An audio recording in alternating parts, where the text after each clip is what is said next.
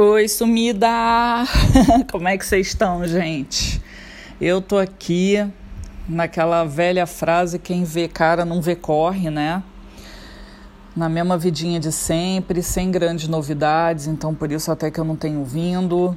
As energias continuam loucas, é sempre a mesma coisa e a gente vai viver essa, né? Em inglês chamam roller coaster, essa montanha russa durante algum bom tempo, né? Então, estamos todo mundo aí preparado, né? E aqui é, já abri mesas de curacás, que eu sempre abro às segundas-feiras. Já tive suadouro, já tive barriga ruim, já passei mal aqui, quase vomitei, porque as energias às vezes a gente vai manipular os obsessores e tal, e aí a energia vem que vem para o nosso lado, né? Aí quando a gente aparece em redes sociais, ninguém nem imagina, nem imagina o que, que a gente já passou 10 da manhã. já passou tudo isso comigo. As mesas mesmo decretaram que estão tá, encerradas, tamanha energia que a gente movimentou aqui. E eu continuo com a minha vela acesa, porque a vela é uma esperança, né? É uma luz.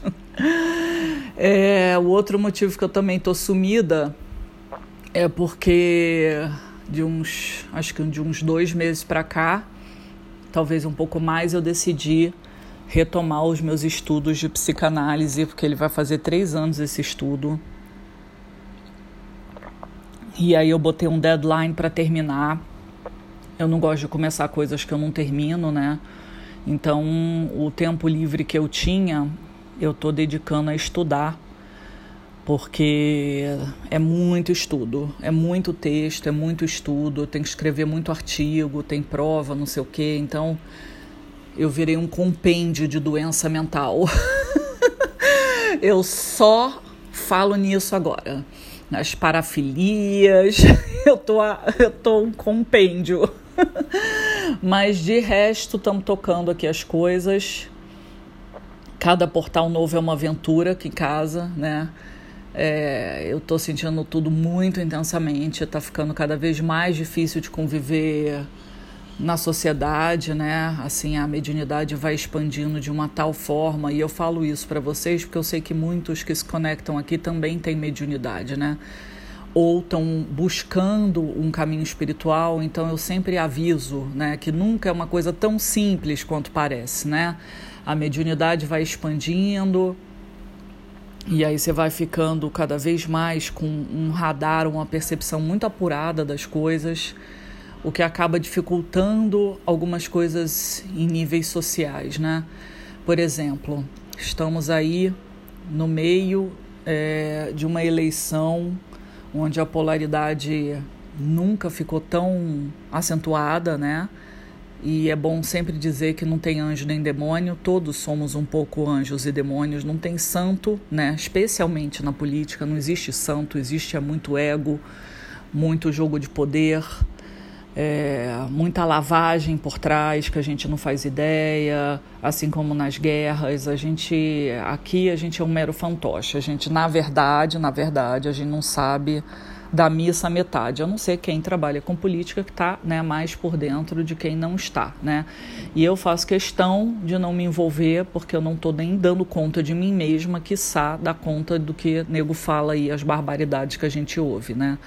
Então eu prefiro ficar na minha, e mandar reiki, que é o que eu sempre falo para os meus alunos: mandem reiki, porque a energia é inteligente, o que tiver que acontecer vai acontecer, que a gente deseje o melhor, né, nas guerras, na situação do Brasil. Deus é quem sabe, né?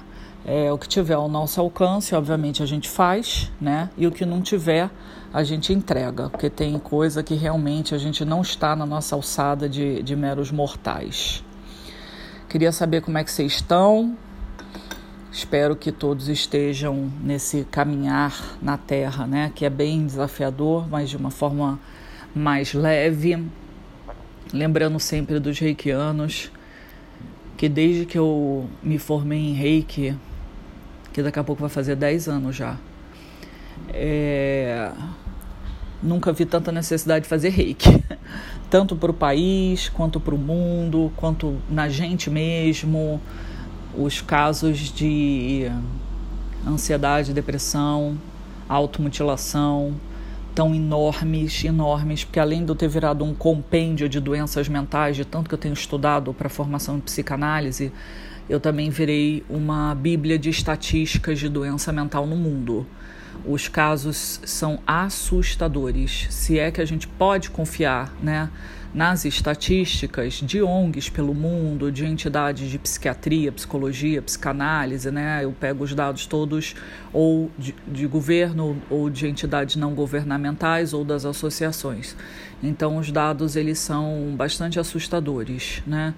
A população nunca esteve tão estressada, de acordo com a Organização Mundial de Saúde, em relatório desse ano, ela ela diz que cerca de 90% da população mundial está estressada. 90% é quase a população inteira, né? Então, vocês imaginam como é que não está a saúde mental do nosso povo aqui na Terra. E quanto mais eu estudo psicanálise, mais eu fortaleço no reiki, mais eu fortaleço na reconexão com a natureza, que é uma conexão que a gente perdeu, né? Os nossos antepassados eles eram bem mais conectados que a gente e o quanto andar descalço na grama, tomar sol, beber água se fazem extremamente importantes no cenário em que a gente está. E como eu sou uma pessoa realista, eu não acho que vá mudar tão cedo. Eu acho que ainda vem muita coisa por aí. As psicografias que os meus colegas recebem, elas não são nem um pouco animadoras. Dizem que a luz venceu, né? Mas enquanto a gente não chega no patamar da luz, a gente está aqui lidando né, com seres umbralinos, ouvindo barbaridades, vendo barbaridades, né? É, enquanto a pandemia se se arrefece, né? A pandemia cada vez vai ficando mais para segundo plano e outros assuntos vêm surgindo como já era esperado, né?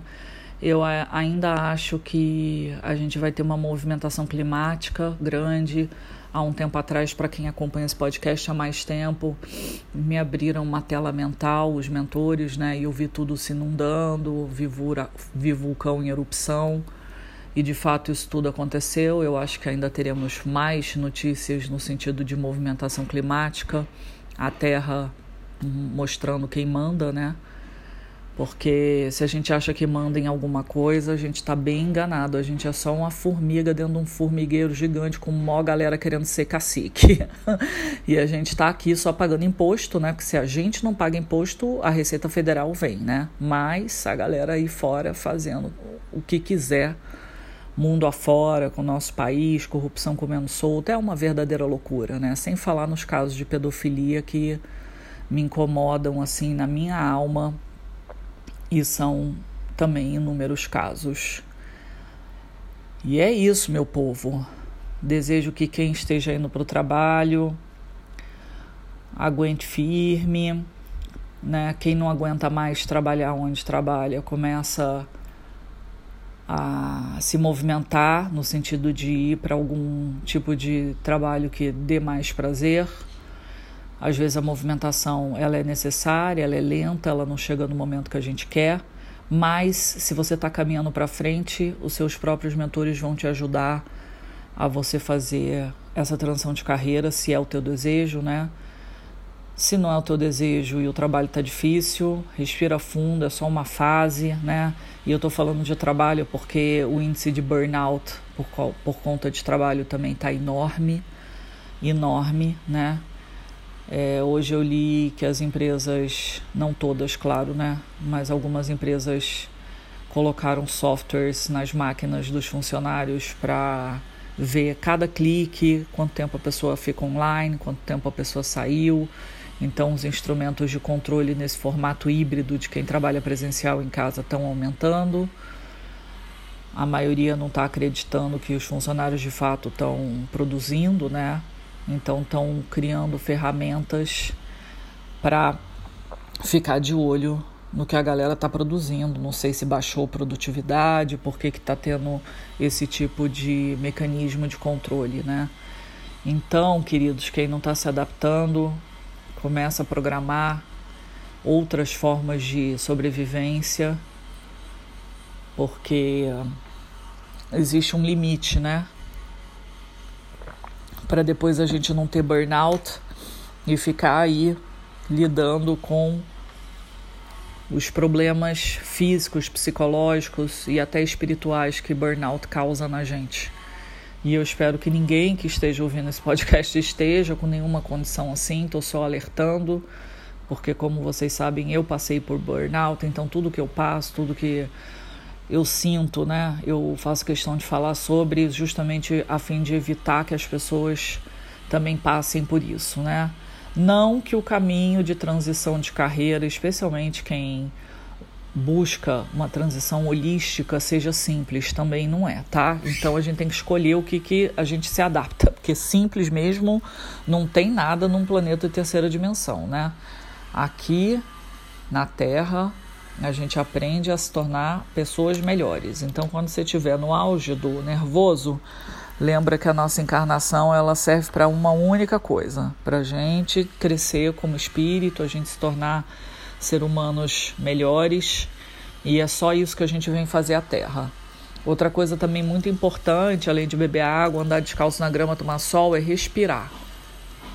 Respirar, por incrível que pareça, ajuda muito a gente a manter a calma, oxigênio no cérebro. Então, respirar também é um negócio muito importante. Eu sei que parece idiota isso tudo, mas a gente muitas vezes esquece o óbvio, o simples, o que está ao nosso alcance e a gente fica sempre vislumbrando coisas muito mais complicadas ou inatingíveis ou às vezes a gente gostaria de estar num estágio onde a gente não está, mas né, é a mente, o corpo, o espírito que diz para a gente o que, que a gente, onde a gente está, em que estágio a gente está, né?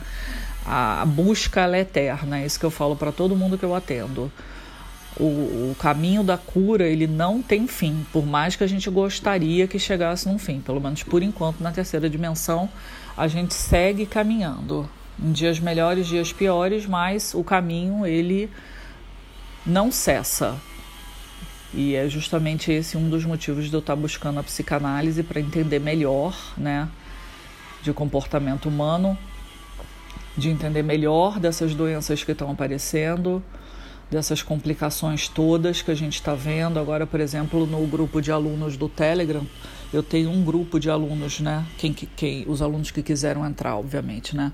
A gente está enviando reiki lá para algumas pessoas e uma delas, uma criança recém-nascida que ao nascer teve um problema cardíaco. Então o negócio não está simples, né? Nem para a criança que acabou de nascer. Vamos nos fortalecer como eu já disse em outros podcasts, existem muitos grupos de ajuda na internet. Se tem uma coisa boa da internet é juntar pessoas que estão em prol né, do, dos mesmos ideais e grupamentos que se entendem, que falam a mesma língua. Também tenho ouvido muita gente falar que se sente sozinho na caminhada. Não se sinta, não se sinta. E se você é meu aluno, e ainda não está no grupo do Telegram, sugiro fortemente que entre. Me pede o link, é um grupo fechado, né? Pra, até para manter a nossa nossa egrégora, né? É um grupo fechado, mas existem milhares de grupos abertos aí de envio de reiki. Quem estiver precisando de reiki também, só me mandar mensagem no privado do Instagram, que vai ser um prazer poder te ajudar da forma que for possível aqui. E vamos seguir, né, gente? Vamos seguir, porque ainda tem muito pela frente, nós brasileiros e nós mundo, né? População mundial.